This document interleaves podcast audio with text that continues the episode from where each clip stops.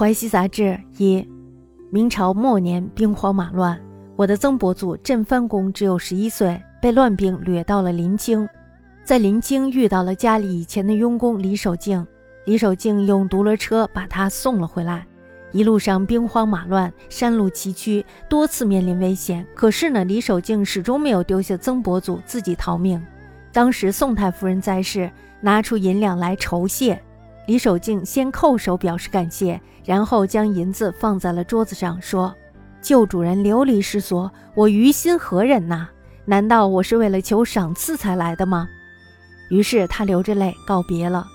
从此以后再也没有来过。李守敬性格耿直，佣工中有人使奸耍滑，他就据理力争，因此受到了众口的攻击，被排挤走了。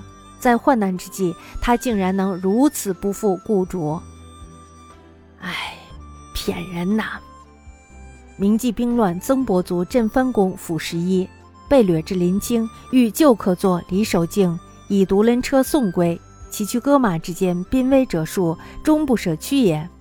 时宋太夫人在，酬一金，先顿首谢，然后置金于案上，曰：“雇主流离，心所不然，岂为求赏来耶？”泣拜而别。自后不复再至矣。